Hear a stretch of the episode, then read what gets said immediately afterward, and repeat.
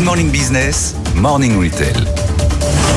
La coiffure est la deuxième activité artisanale en France après une année 2023 marquée par la faillite de 600 salons. Quand même, la profession doit se réinventer. Aujourd'hui, on parle moins de salons, mais d'ateliers ou de studios, des salons de coiffure. On est plus beau du coup après. Nouvelle génération qui Jaco est allé visiter.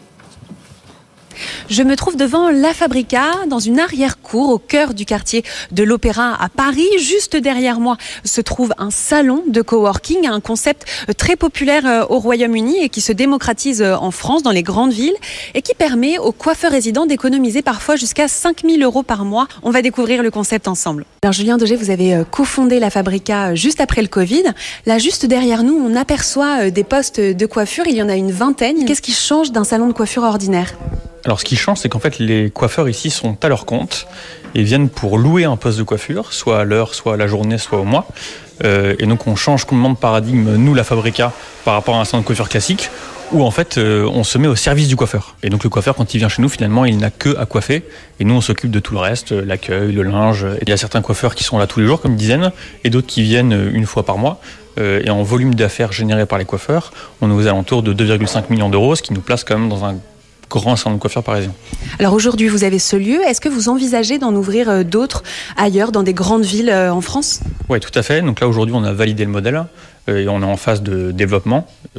Pour l'instant, uniquement sur Paris, puisqu'on connaît bien le marché parisien. Alors Nicolas, vous vous êtes résident à la Fabrica depuis le tout début. Auparavant, vous travaillez en appartement avec David Lucas. Qu'est-ce qui change pour vous d'être ici? Eh bien, d'être résident à la Fabrica, c'est ce qui me permet de travailler à mon compte sans avoir de contraintes de, beaux commerciaux euh, si on ouvre son propre salon. Mhm. Et euh, ça me permet de gérer mon emploi du temps comme j'en ai envie euh, et d'exercer mon métier pour moi-même. Et vous, vous payez un loyer tous les mois. Qu'est-ce qui fait la différence financièrement? Vous vous y retrouvez beaucoup plus d'être ici? Ah oui, on s'y retrouve, on s'y retrouve. Je pense que si on, on, travaille à son compte dans un espace de coworking, on peut doubler son, son salaire par rapport au salariat.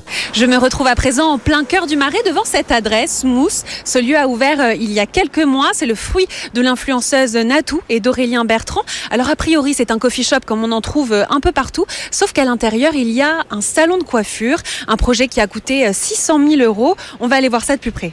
Alors Aurélien, vous avez déjà euh, plusieurs salons de coiffure qui ont chacun une spécialité différente. Comment vous est venue l'idée de ce lieu?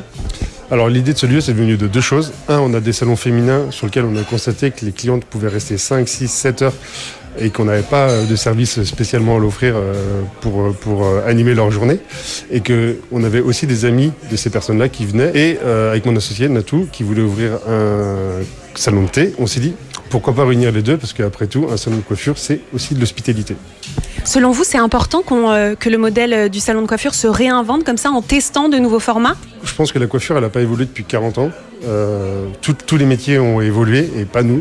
Donc euh, je pense que oui, il faut donner un petit coup de pied dans la fourmilière euh, pour, euh, pour modifier un peu tout ce paysage professionnel qui n'a pas évolué. Quoi. À l'image de ce projet, d'autres salons de coiffure insolites voient le jour un peu partout en France, à l'image de ce salon dans les Vosges qui a obtenu une licence 4 et qui permet la consommation d'alcool à ses clients.